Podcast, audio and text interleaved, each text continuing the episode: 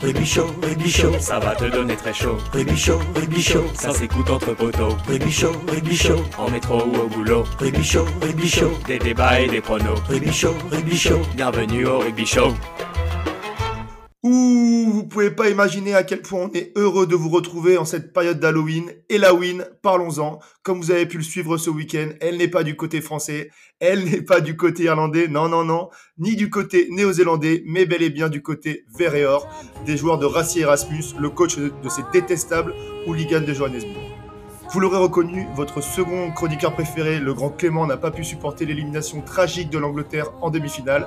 Car oui, on le sait, c'est un, gros gros fan euh, du 15 de la Rose. Et il s'est donc vu obligé de s'exiler dans le nord de l'Écosse avec sa concubine afin de retrouver le goût à la vie, lui qui était pourtant si vivant avant ce traumatisme des quarts de finale. Et oui les gars, ça fait bizarre de vous retrouver, aussi bizarre de se que de se réveiller et de se dire que les fermiers stéroïdés sud-africains sont sacrés champions du monde pour la quatrième fois de leur histoire, en seulement 8, euh, 8 éditions, parce que oui, ils ont participé à uniquement 8 Coupes du Monde sur 10, et surtout le second sacre consécutif. Et malheureusement, ça fait encore plus bizarre de se dire que même si c'est pas le rugby qu'on aime, bah bizarrement, quelque part, ils le méritent, évidemment, ces Sudaf. Et même quelque part, je dis bien quelque part, on les respecte. Et peut-être que je m'égare, mais je pense qu'on les admire indéniablement Quelque part, mais pas ici. Et pas ici. Et pour débriefer ce match, tant brûlant que historique, et de cette magnifique Coupe du Monde qui nous anime depuis le 8 septembre, merci d'accueillir votre chroniqueur préféré Rico en duplex de Dublin, où le moral doit pas être au beau fixe, ainsi que son compère de toujours Thomas, en direct live de nos studios d'enregistrement à Paris, où le moral doit pas non plus être au beau fixe. Comment ça va les gars? On s'y remet, on s'y remet. Heureusement, le top 14 est revenu et le meilleur joueur du monde, euh, Niniashvili, a encore œuvré. Donc, on, a, repris goût euh, au rugby petit à petit, mais euh, on est toujours un petit peu en gueule de bois, surtout après cette finale.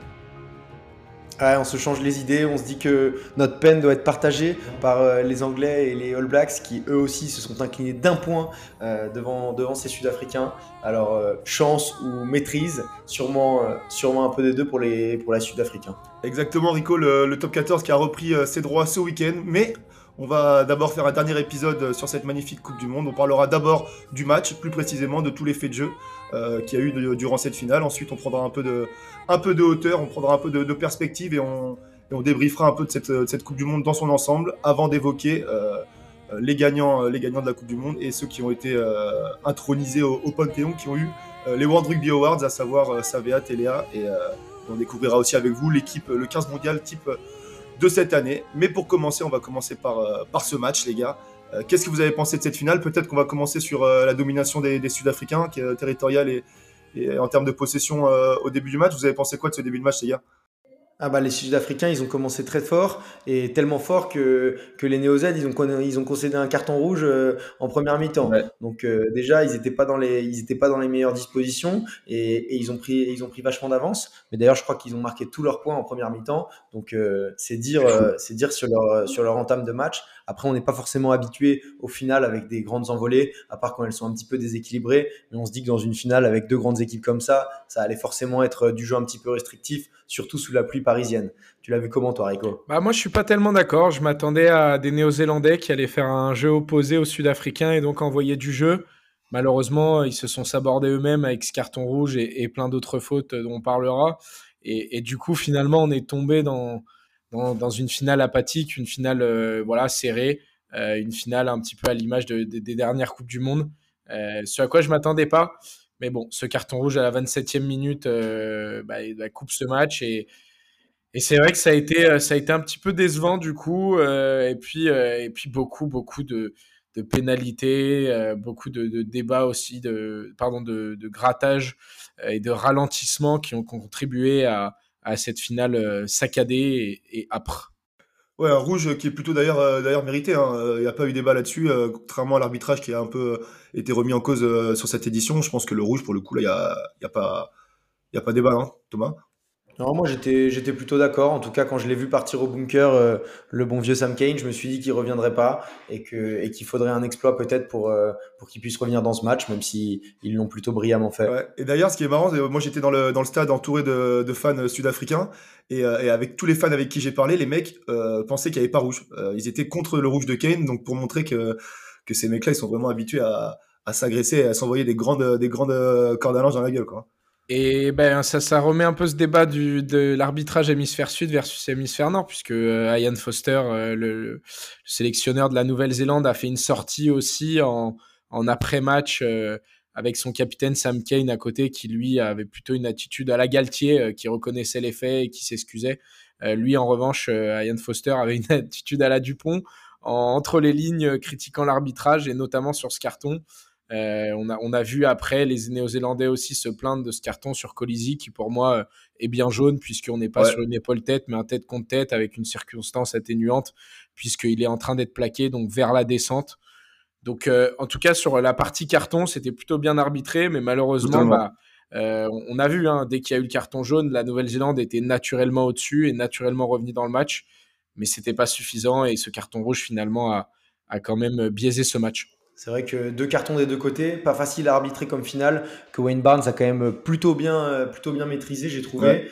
Mais effectivement, quand tu, mets, quand tu mets un carton rouge, en général, euh, ça te, ça te saborde. Bah, d'ailleurs, on peut parler aussi du, de Wayne Barnes euh, avec, euh, avec son tweet récemment, hein, où, il, où, il, a dit il a dit ma vie est maintenant terminée. je, je crois qu'il a dit je, je, vous souhaite une bonne continuation et merci pour les menaces de mort. Donc, euh, euh, il, a ironisé sur les, sur les menaces de mort néo-zélandaises. C'est pas, c'est pas, c'est pas très rugby tout ça. Mais bon, pour recentrer peut-être un peu le débat sur, euh, sur le rugby, on peut parler un peu de l'expérience des Sud-Africains qui ont, qui ont magnifiquement géré le, géré le match. Hein. Ils ont profité des, ils ont profité de leur temps fort. et ils, ils avaient énormément d'expérience dans leur équipe parce que 10 titulaires de de la finale de 2019 était aussi titulaire en 2023. Donc euh, c'est dire l'expérience qu'avait cette équipe. Et puis avec des, voilà, des, leaders qui n'ont pas failli. Euh, on pense à, à Declerc qui a été euh, encore une fois un teigneux très très bon. Peter Stoff du qui est pour moi peut-être le meilleur joueur de ce match avec notamment ce carton, ce plaquage. ouais, il a été élu homme du match. Ouais, qui a été élu homme du match, très juste, j'avais oublié. qui, mais surtout, sauf cette action à la fin en, mettant un, un carton monumental. Oh là là. Euh, et toute la partie, il a délivré des cartons monumentaux. Et Zebet a été aussi très bon. Euh, euh, et, et, Pollard a été aussi très bon. Hein. on l'a vu, beauté à 45 mètres. Donc mhm. finalement, on a eu peut-être ce qu'on n'a pas eu en France d'ailleurs, et aussi peut-être pas eu en Irlande, des cadres qui n'ont plus rien à prouver, mais qui ont prouvé sur ce match que bien, bien que vieux, ils étaient encore au, top de leur niveau et au top du rugby mondial. Ah, ils ont plus rien à prouver parce que parce qu'ils sont champions du monde il y a 4 ans, mais tu vois les mecs ils, ils se la remettent euh, ils se la remettent 4 ans après, ils sont quand même euh, ils sont quand même bien et il y avait un chiffre à souligner par rapport euh, à cette expérience, c'était quand même 987 sélections donc presque 1000 au total sur sur les titulaires, donc ça fait 66 sélections par titulaire. Je trouve que c'est un particulier, je trouve que c'est un chiffre assez dingue. T'en penses quoi Rico? Et on parle de titulaires et encore une fois, on a vu que Erasmus et son compère Jack Ninaber ont réussi à, créer aussi peut-être ce qu'on n'a pas réussi à faire en France, c'est-à-dire un vrai groupe. On a vu que notre bande des remplaçants n'avait pas été si bon. Et bah là, encore une fois, le Bomb Squad, euh, l'idée par, par Foury, hein, qui est rentré à la quatrième minute, euh, qui est hyper polyvalent, qui finalement euh, un, un, super match et qui est vieux. On le rappelle, il a joué à Grenoble puis au Loup, il joue en Pro D2, messieurs, donc rappelez-vous de ça. Et puis derrière, Snyman. Enche qui sont entrés euh, et, Smith et Klein qui sont entrés entre la 52e et la 58e, donc très très tôt. Euh, donc encore une fois, euh, voilà, une gestion du groupe bah, vraiment splendide et, bravo à eux. Ouais, tu, parles de gestion du groupe. Moi, je pense que sur toute la Coupe du Monde, la gestion du groupe, elle a été assez exceptionnelle. Le premier, le premier temps fort, on va dire, c'est quand Malcolm Marx, le, talonneur, se blesse et et qui ramène Pollard dans le groupe, qui prend le risque de partir avec seulement deux talonneurs pour le reste de la Coupe du Monde. Et ça aurait pu ça aurait pu coûter très cher mais ça s'est avéré payant parce que bah Pollard c'est entre guillemets un de ceux qui fait gagner euh, l'Afrique du Sud en finale euh, grâce à son pied. Et puis ensuite euh, Erasmus il a il avait un mind game qui était, qui était au top niveau parce qu'on parle des, de l'expérience des joueurs. Mais lui ça il, prend toute la médiatisation toute la lumière pour permettre à, à Jacques Ninaber le coach le sélectionneur de faire de travailler un peu dans l'ombre. Et c'est tellement c'est tellement bien joué c'est vraiment très à l'expérience quoi Ouais, Rassi Erasmus, c'est vraiment la maîtrise totale de la, stratégie euh, rugbyistique. Et en plus de ça, c'est vraiment il est malin, tu vois, il est sans arrêt en train de faire des commentaires sur l'arbitrage assez subtil dans les médias. Et tu vois, ça fait 4 ans le gars qu'il plante des petites graines dans la tête de tous les arbitres et que petit à petit, bah, ça germe, ça germe, et au final, ça tourne. Il te fait sortir de tes gonds. La semaine avant le match, il fait en conf de presse, il envoie plein de petites piques à droite à gauche. Alors tu te dis parfois, ouais, les, les mecs ils vont s'en servir, ils vont être montés comme des pendules. Mais au final, le mec il rentre bien dans les têtes. Hein. Et contre nous, bah, tactiquement, c'était une masterclass. Ah, mais 100%. Et Erasmus d'ailleurs, qui a été suspendu plusieurs fois depuis le dernier titre, depuis 2019, euh, pour ses sorties médiatiques euh, contre les arbitres, il a déjà été suspendu et envoyé en tribune pendant plusieurs matchs. Donc le gars il joue avec le feu, il est sur la tangente, il est sur la tangente, et pourtant 4 ans après, bah, son, plan, euh, son, plan, euh, son plan marche à merveille. Et moi je voulais revenir les gars quand même sur un joueur quand même Pollard, parce que Pollard il n'était pas là depuis le début de la Coupe du Monde, il a été couvé. Il a été couvé pendant la préparation et là Erasmus il le sort pile au bon moment, il le met deux fois remplaçant, dont une fois où le mec joue tout le match. Et au final Pollard c'est du 13 sur 13 au pied et l'Afrique du Sud il se gagne le match que il se gagne la compétition pratiquement que, que sur ça. Hein. Les gars, ils marquent un, seul essai en demi, ils marquent pas d'essai en finale. Euh, et ils ont tout joué sur, euh, sur, euh, sur, ce métronome de Pollard et sur, et sur leurs 8 chiens, leurs huit chiens devant qui grattent des pénalités. Quoi. Dans le jeu, il est pas très bon. Il s'est fait bouffer un peu par manga par moment. On l'a vu à Montpellier, il est pas très bon, mais voilà, il est à l'image de cette équipe d'Afrique du Sud, euh, physique et létal et précis et, bon dans les grands moments. Pleine de maîtrise. ça m'a tué hier. Je lisais un, article aussi euh, qui disait que euh, pendant fut un temps, il y a un an et demi, Pollard, Pollard était remplaçant de Foursan Bourdette et de, et de Louis Carbonel en top 14 et le mec deux ans après, il soulève la coupe. C'est comme Foury. Foury disait aussi en interview d'après-match qu'il y a quatre ans pour la finale de Afrique du Sud, euh, Angleterre. Le mec était dans le train, euh, il rentrait de Vannes d'un match de Pro D2 et le mec s'imaginait absolument jamais, jamais, jamais jouer une finale de, Coupe du Monde euh, quatre ans après. Donc c'est c'est assez c'est assez dingue. Et, moi les gars, j'ai une question à vous poser parce que bien évidemment que que le jeu sud-africain c'est pas le jeu qu'on préfère. Nous on préfère largement le jeu un peu plus ouvert à la à la française ou à la ou à la néo-zélandaise. Euh, mais pourtant, euh, c'est ces Sud-Africains qui, sont quand même euh, respectables et, qu'on admire quelque part. Moi, j'avais une question pour vous. Est-ce que c'est la meilleure équipe du monde qui a gagné cette Coupe du Monde, qui a gagné cette finale déjà et qui a gagné cette Coupe du Monde? Qu'est-ce que vous en pensez, vous, les gars? Rico, peut-être mouille-toi en premier. Vas-y, lance-toi. C'est compliqué à dire. La Coupe du Monde, c'est des matchs coup près. C'est voilà, hein, c'est comme dans tous les sports, à part les poules, mais ensuite en phase finale, il peut tout se passer ça couplé à un, tirage au sort un peu euh, biaisé par euh, l'appât du gain de World Rugby, on en reparlera. Euh, bon, pour moi, c'est ils ont quand même gagné leurs trois matchs de phase, de finale, phase finale d'un point. Ouais, ça c'est fou. Voilà, moi je suis persuadé que sans le rouge, la Nouvelle-Zélande allait gagner. Donc, et, que, et, et, que je pense qu'une équipe qui joue trop comme la Nouvelle-Zélande ou la France est au-dessus. Aujourd'hui, c'est en tout cas ceux qui ont été pour moi les meilleurs tactiquement et ça de loin. En revanche, la meilleure équipe, euh, je pense pas. Oublions pas que nous sommes chauvins avant tout. Donc je pense que la France ou même la Nouvelle-Zélande aurait pu euh, les battre. Après, les gars, euh, faut pas oublier que la Nouvelle-Zélande, que l'Afrique du Sud, ils ont eu le parcours le plus difficile dans cette Coupe du Monde. Ils ont affronté tous les, toutes les nations du top 6 mondial World Rugby. Donc en poule, ils se sont quand même tapés l'Irlande et l'Écosse. Et ensuite, ils se sont tapés l'Angleterre, la France et la Nouvelle-Zélande. Donc si ça, s'ils battent, les meilleures, s'ils battent les meilleures équipes, ça fait pas de toi être la meilleure équipe. Je sais pas ce qu'ils le fait. Hein. Ils sont double champions du monde. Euh, les mecs, euh, ça y est, ils ont, ils ont montré qu'ils étaient les meilleurs. Et je te parle pas de meilleurs euh, ballons en main ou dans le jeu. Effectivement, il y a des, il y a des équipes qui jouent, qui jouent avec un jeu plus sympa. L'Irlande, la, Nouvelle-Zélande, bon bon ou, le 15 de France. Mais là, aujourd'hui, les Antilopes euh, on, sont restés sur leur euh, régime herbivore et ont apprécié déguster la fougère. moi Thomas, je te rejoins hein, parce que quand tu, quand tu regardes la Coupe du Monde dans son ensemble, tu te dis mais à quel moment ils ont pu faire quelque chose quand tu vois leur équipe, euh, l'équipe de Villard qui sortent en quart de finale, les Fouris, les, les, tous, les, tous les vieux, les Leroux, tu te dis jamais ils vont au, bout. Et quand tu regardes chaque match individuellement, la France, où c'est un peu un vol, l'Angleterre, où, où l'Angleterre mène pendant 73 minutes et, et, à la fin contre les Blacks, quand tu regardes tous les matchs séparément, tu te dis ils ont absolument pas le niveau, mais au final, qui c'est les meilleurs? Bah, c'est, le mec qui finit avec la coupe à la fin. Hein. donc, euh, indéniablement, c'est la meilleure équipe du monde. Pour moi. Je pense aussi que leur prestation contre les Anglais a été un petit peu banalisée. Euh, dû à deux points, je pense que quand on sort, euh, bah, comme l'a dit euh, Thomas, hein, d'une phase de poule avec des gros matchs, on enchaîne sur la France, bah forcément on est assez fatigué, donc c'est une perte déjà. Et puis il faut dire que l'Angleterre, hein, aussi mauvais soit-il, ont récité une partition tactique monstrueuse. et ils ont failli en fin de match. Alors voilà, hein, l'Angleterre n'est pas incroyable et, c'est aussi pour ça. Mais, mais, mais je pense qu'il faut quand même aussi donner ses lettres de noblesse à ce match. bon voilà, ils ont quand même fait une j'ai plus euh, de regrets sur la France ou la Nouvelle-Zélande que l'Angleterre, où là, c'était un, vrai match euh, tactique. Quoi.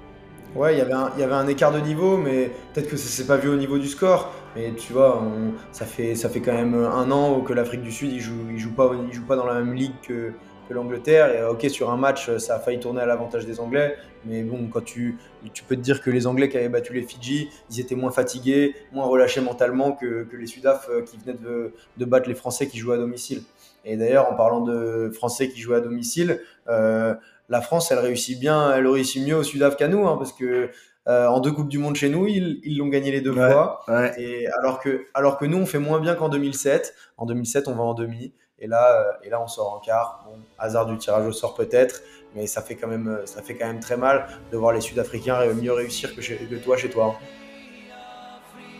Ouais, c'est ça déjà. Et en plus, ce qui fait le plus mal, c'est que bah, les Sudaf, ils sont officiellement l'équipe la plus titrée de, de, tous les temps, parce qu'ils ont, ils ont, ils ont quand même 4 coupes. Faut savoir qu'ils n'ont pas fait la Coupe 87 ni la Coupe 91 euh, à cause des tensions politiques locales. Et donc les mecs, ils ont gagné 4 titres sur 8 participations, donc vraiment une fois sur deux. N'importe quoi. Euh, donc c'est quand même assez dingue. Donc c'est officiellement, bah, statistiquement, euh, par la force des choses, euh, la meilleure équipe de tous les temps, même si ça fait mal de dire que c'est pas les All Blacks. on espère que dans 20 ans, on pourra dire que, on pourra dire que c'est la France. Mais moi, les gars, je vous propose qu'on prenne un peu de, qu'on prenne un peu de, distance par rapport à, toute cette Coupe du Monde, qu'on fasse un peu la, la rétrospective très rapidement. On sait qu'il y a eu des records d'audience, des records d'affluence. Euh, il y a eu des gros débats autour du tirage au sort qui a un peu tué la Coupe du Monde euh, à l'avance. Euh, sur quoi vous voulez commencer, les gars? Record d'audience, on sait qu'il y a eu plus d'un milliard de, téléspectateurs, je crois, sur, la finale à travers, la planète. Donc, donc ça montre quand même que le rugby prend, prend une autre dimension et, et occupe un espace différent. Non, Thomas? Ah, c'est quelque chose, hein, surtout quand tu organises une Coupe du Monde que tout le monde peut regarder euh, en termes de décalage horaire. Franchement, au Japon, c'était chiant de se lever à, à 7h ou à 9h pour regarder ce match et, putain, être bourré dès le début de la journée, et ça va être pareil en Italie, en, Australie en 2027. Soit tu vas y aller, soit tu, vas passer des, très longues journées. Ouais, bah c'est bien. Ça a quand même. Euh, bon, la, Coupe du Monde est, et vraiment, il y a une interview de Mourad Boudjelal très intéressant sur ça, sur la dynamique qui a, qui qui a lancé cette Coupe du Monde, autant euh, économique que sportive, autour du rugby et de la fédération. Euh, voilà, on n'a pas été champion, on n'a pas allé au bout, donc on n'est pas allé au bout de, cette dynamique. Mais on voit que le rugby, euh, ben, nous tous qui adorons le rugby, autour, on a vu des lambdas et des débutants, des peu connaisseurs regarder le rugby. Euh, voilà, te demander. Des nouveaux auditeurs sous le Rugby Show également pendant cette Coupe du Monde. On vous remercie. On vous souhaite également la bienvenue. Euh, ouais, ça fait plaisir, les gars. Gros bisous à tous. Exactement. Donc c'est bien, ça, ça, cette audience finalement, elle est record parce que énormément française, énormément européenne. Euh, on a vu le Portugal. on sait aussi que d'autres nations comme l'Espagne, bon, malgré les, les différents problèmes qu'ils ont eu, ont beaucoup suivi. Donc euh, c'est bien, on voit certains pays émerger et, monter cette audience et c'est très bien pour le rugby. Sacré manque à gagner quand même euh, quand tu as les Irlandais et les Français qui sortent en quart de finale. Tu te dis putain, les, les, tous les bars de Paris, ils ont dû, ils ont dû se les manger parce qu'il n'y avait pas autant de supporters euh, sud-africains et, et néo-zélandais, alors que dès qu'il y avait un match de la France ou d'Irlande, ah c'était quand même le grand n'importe quoi. Ah bah, sacré, euh, sacré douille et sacré moment difficile, ouais, comme tu dis, euh, pour tout le monde, hein, pour l'économie française, pour les revendeurs de places, euh, pour les restaurateurs, les bars, pour tout le monde. Hein, Les revendeurs de places, tu connais. Moi, je pense que le rugby en est sorti grandi de cette Coupe du Monde, mais malheureusement, bon, non, on en a déjà parlé plusieurs fois, le tirage au sort a un peu tué la Coupe du Monde. au niveau des demi-finales. D'ailleurs, Will Beaumont, le président de World Rugby, a déjà dit que, que, que le tirage au sort, maintenant c'est officiel, ce sera début 2026. Donc euh, même pas euh, un an et demi avant la Coupe du Monde, on, sera au, courant des poules. Donc euh, il y aura moins de chances d'avoir des tirages un peu inéquitables comme comme comme celui qu'on a qu'on a eu là. Donc c'est d'ailleurs une une très bonne nouvelle. Erico, toi, tu parlais de, de l'élargissement du, du, public du, du, rugby. Et donc, il faut savoir qu'à la prochaine Coupe du Monde, il y aura 24 équipes. Et donc, il y aura encore des nations émergentes en plus qui participeront, qui participeront pardon, à, cette, à, cette, à cette magnifique fête. Ouais, et du coup, ça fera des poules en plus. Et moins d'équipes par poule. Donc on, jouera un huitième de finale, un match de moins en poule, un match de plus en huitième de finale. Bon, ça sera assez comparable à cette édition parce qu'on avait joué l'Italie euh, en dernier match de poule qui aurait pu s'apparenter à un huitième de finale. Donc on peut dire que c'est quelque chose qui est, similaire. Peut-être que pour l'engouement et la, compréhension des gens, c'est plus sympa d'avoir euh, des phases finales un peu plus longues. Ouais, bah, j'imagine qu'on aura le temps d'en reparler, mais bon, euh, ce, format de Coupe du Monde à, rallonge, qui dure pratiquement un mois et demi, voire deux mois, c'est aussi ce qui nous empêche de, de participer le rugby à 15 aux Jeux Olympiques parce que tu peux pas organiser une Coupe du Monde aux Jeux Olympiques alors que les Jeux Olympiques ça dure que deux semaines donc donc à voir quelle forme. Ah, mais tu pourrais, tu pourrais qualifier, euh, tu pourrais qualifier 8 équipes euh, au JO et les faire jouer en quart direct. Ouais, ça serait pas mal. Ah, ah, ah, en bref, rentrons pas dans ce débat tout oui, de suite. Oui, oui, d'ici 2027, on aura l'occasion. Euh, on aura, l'occasion d'en reparler parce que oui, les auditeurs, ne soyez pas, ne soyez pas inquiets. On ne vous abandonne pas. C'est pas parce que la Coupe du Monde est finie qu'on va s'enfuir. On va continuer à, couvrir le top 14 et les 6 nations. Et j'en profite, les gars, pour passer au sujet, au sujet suivant. Euh, on sait qu'il y a eu le Ballon d'Or de Messi là, hier soir, donc on enregistre, on enregistre mardi matin au studio. Mais il y a aussi eu plus important que, le Ballon d'Or de Messi, il y a eu les World Rugby Awards avec euh, la consécration pour le, joueur du, le meilleur joueur de l'année, la meilleure euh, révélation, ainsi que, que le 15 mondial. Et si je ne m'abuse, c'est Savea Thomas qui a, qui a gagné ce titre de meilleur joueur du monde. Of the 2023 World Rugby Men's 15s Player of the Year in partnership with MasterCard is Adi Sabia. Qu'est-ce que t'en penses, toi bah, Savea, le, le meilleur numéro 8 au monde. Hein, le, on, vous pouvez me dire ce que vous voulez sur, euh, sur Aldrit qui, qui, le, qui le talonne de très près. Le mec, il est, quand même, il est quand même assez exceptionnel. Il a un charisme. Il s'est rasé le crâne pendant la Coupe du Monde. Il faisait encore, euh, il faisait encore plus peur qu'avant. C'était, c'était le co-capitaine qui était capitaine contre nous, euh, vu que Sam Kane était blessé, qui est passé capitaine pendant la finale. Et le mec, il est, il est resté digne et il joue. Il, il joue tellement bien, il est tellement complet. Euh, je trouve que c'est amplement mérité. Tu trouves que c'est mérité, toi, Rico? Ah oui, puis de toute façon, euh, aujourd'hui, on a vu, hein, le Ballon d'Or a été gagné par Messi parce qu'il a gagné la Coupe du Monde. Euh, le meilleur numéro 8 du monde qui peut talonner Ardi Savea, tu l'as dit, c'est Aldrit. Et Aldrit, il a fini en quart de finale. Donc, il n'y a pas de débat. c'est amplement mérité. C'est aussi un, très grand joueur, très humble. on, on l'a vu. Et puis, surtout, il succède à une dynastie néo-zélandaise énorme. Hein. Boden Barrett, Brody Retallick, Kieran Reid, Richie Mako, Dan Carter. Donc euh, voilà, il rentre euh, vraiment euh, dans, le panthéon des grands et, et c'est amplement mérité. Honnêtement, sur la Coupe du Monde, si on devait choisir un meilleur joueur que lui, bah, c'est aussi compliqué, donc, donc amplement mérité. Ouais, les gars, je suis pas forcément d'accord avec vous. honnêtement, toutes les années précédentes, je trouvais que, que ça avait à mériter. Euh, là, Savea, il fait quand même partie d'une équipe des All Blacks qui a perdu trois matchs majeurs euh, sur l'année euh, sur l'année 2023. Ils ont perdu le match d'ouverture, la finale et un match de préparation contre contre l'Afrique du Sud. Donc pour moi, quand tu perds deux fois dans l'année contre l'Afrique du Sud, tu dois mettre un joueur sud-africain, d'autant plus qu'ils ont été champions du monde.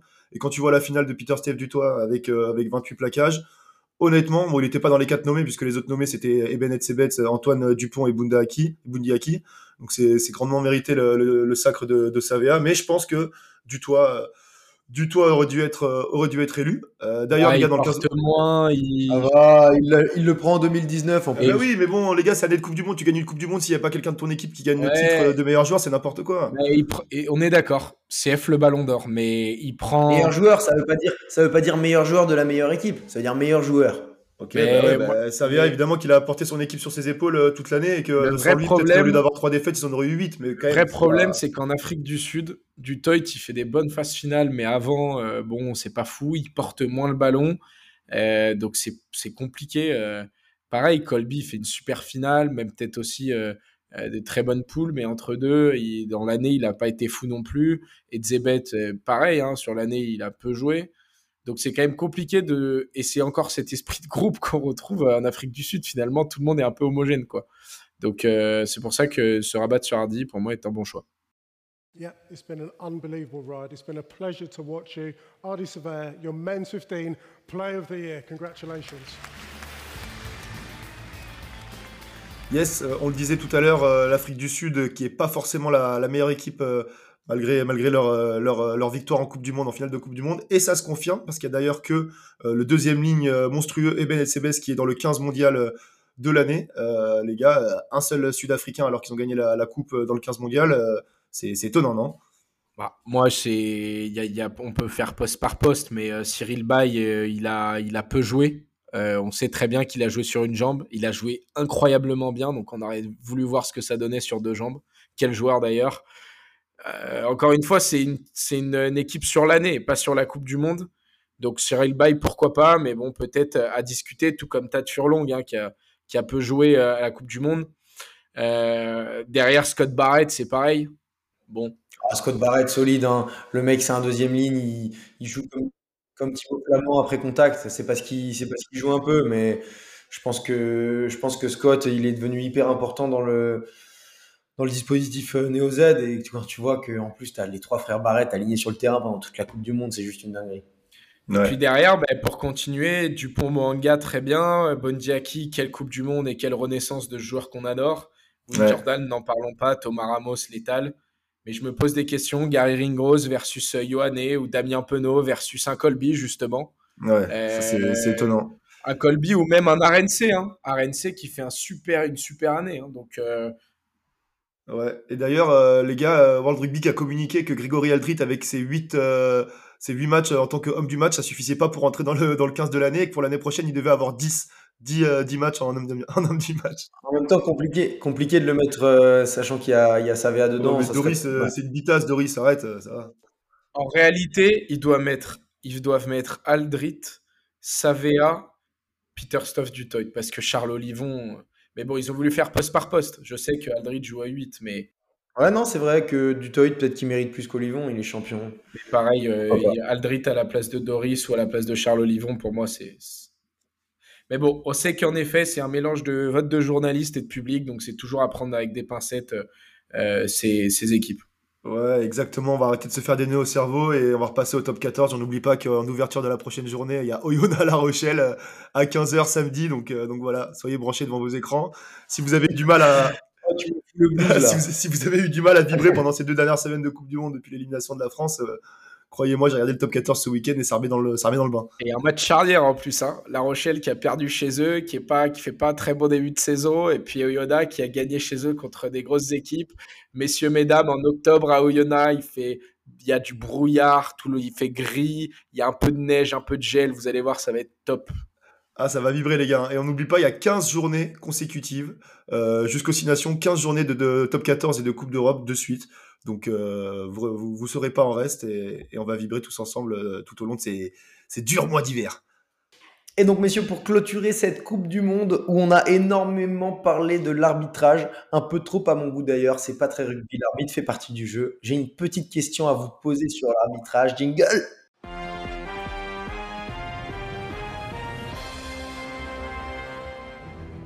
Mais qu'est-ce que vous allez faire avec tout cet argent si vous gagnez? L'or, l'or de Sylvie. D, la réponse D. C'est votre ultime bafouille? C'est la mer noire. Et donc, messieurs, peut-être que vous le saviez, peut-être que vous ne le saviez pas, le record de sélection pour un joueur international en Coupe du Monde, c'est Richie McCaw qui le détient avec 22 matchs. Euh, mais le record de nombre de matchs arbitrés en Coupe du Monde, c'est Wayne Barnes qui le détient. Est-ce que vous sauriez me dire à combien de matchs il a arbitré? Sachant que c'était l'arbitre de la finale. Ouais, yo. Pas facile ça. Hein. Oula, très dur. Euh, bah, bah, Rico, déjà, on va essayer de faire un peu par euh, logiquement comme on fait d'habitude. Exactement. On, jamais, on, trouve rarement la réponse, mais on va faire logiquement. Moi, je pense qu'il a commencé en 2007, ce petit, ce petit salopio de, de Wayne. Je pense qu'il était là en 2007, donc 7, 11, 15, 19, 23, ça fait 5 éditions. Je pense que les mecs font 5 matchs en moyenne. Peut-être un peu plus. Je partirais sur un 26, 27. Ouais, bah là, en, Coupe du Monde, il a fait au moins 5-6 matchs. Ah, c'est sûr. beaucoup. J'irais les 24, 24. Non, moi, j'irais un peu plus. Euh, j'aurais tendance à dire euh, une trentaine, quoi. 29, 30. Ah ouais, parce qu'ils sont aussi arbitres de touche souvent. Non, non. Tu, comptes arbitre de touche arbitre principal. Arbitre de champ. Il a fait au moins 5-6 matchs en Coupe du Monde. Ils font 5-6 matchs en Coupe du Monde. Donc moi, je tablerai 30. Allez. Eh bien, messieurs, ce Nouvelle-Zélande, Afrique du Sud, cette finale de Coupe du Monde, c'était le 27e match que Wayne Barnes arbitrait. Ah. Il est entre les deux. Bien, les gars, bien. Elios, ta première estimation, j'ai cru que tu allais l'avoir. Tu m'as dit 26-27. Ouais, dommage, dommage, dommage. Bah, écoute, euh, et il prend sa retraite, c'est ça. Bah, écoute, euh, bon vent à lui. euh, Merci pour l'ensemble de son œuvre. euh, et on espère que les prochains, les prochains seront sur une courbe de progression plutôt ascendante, plutôt, plutôt Oh, moi, je l'ai pas trouvé si mauvais que ça sur la finale. Non, je rigole, on l'aime bien. On l'aime bien. Il nous fait gagner Après, 2000 c'est toujours en pareil. 2007. des gens, les gens de l'hémisphère nord l'ont trouvé bon et les gens de l'hémisphère sud l'ont trouvé pas bon. Donc, c'est ce problème que ah, le foot avec la première ligue et la Ligue 1, et ben nous, c'est la même chose et il faut qu'on solutionne ça. Et, et les différentes sorties des différents présidents de fédérations du nord euh, et du sud l'ont bien compris. Ouais, moi j'aurais bien aimé conclure un petit mot sur les Néo-Z quand même qui doivent être bien dégoûtés, chez qui le, rugby est le sport national. Bon, chez les Sudaf c'est pareil et eux ils doivent être bien contents. Mais franchement, ils ont tenu la, la, la dragée haute à ces Sudaf, euh, même avec un carton rouge pendant, toute, la, finale. Et euh, moi je les attendais pas à ce niveau-là vu l'année qu'ils nous font. Donc, bravo à eux, bravo aussi à, à Sia Colissi qui, euh, grâce euh, au, à la fédération antidopage sud-africaine, a pu se remettre des Mm. ligaments croisés en 119 jours. Euh, je ne sais pas comment c'est possible, mais ce capitaine est exemplaire. C'est un exemple pour tout le monde. Voilà, en tout cas, merci à tous de nous avoir suivis tout au long de, de cette Coupe du Monde. On a pris beaucoup, beaucoup de plaisir à répondre à vos questions sur le réseau, à vous croiser dans les fan zones ou alors aux abords, aux abords des stades. On espère que vous avez vibré à nos côtés malgré, malgré l'issue de cette Coupe du Monde qui n'est pas forcément celle qu'on attendait tous. En tout cas, on espère que, que vous avez pris du plaisir à nos côtés et on vous retrouve euh, très très vite euh, dès la semaine prochaine pour euh, débriefer de, du top 14 et, et on, a, on a hâte que ce, que ce Six Nations revienne, histoire que, qu'on puisse retrouver le, le chemin de la victoire et, élever la coupe qu'on mérite. Et surtout, et surtout, et surtout, et surtout, n'oubliez jamais, jamais, jamais Ah non, le rugby pas. oubliez pas. Caliente. Qu'est-ce que c'est le rugby C'est chaud, C'est chaud Oh putain, on rentre dans l'hiver. Je peux te dire, le rugby show, tu vas en avoir besoin. En métro ou au boulot. Clément, on veut la photo à poil devant le van. Des débats et des pronos. Rugby show, rugby show. Bienvenue au rugby show.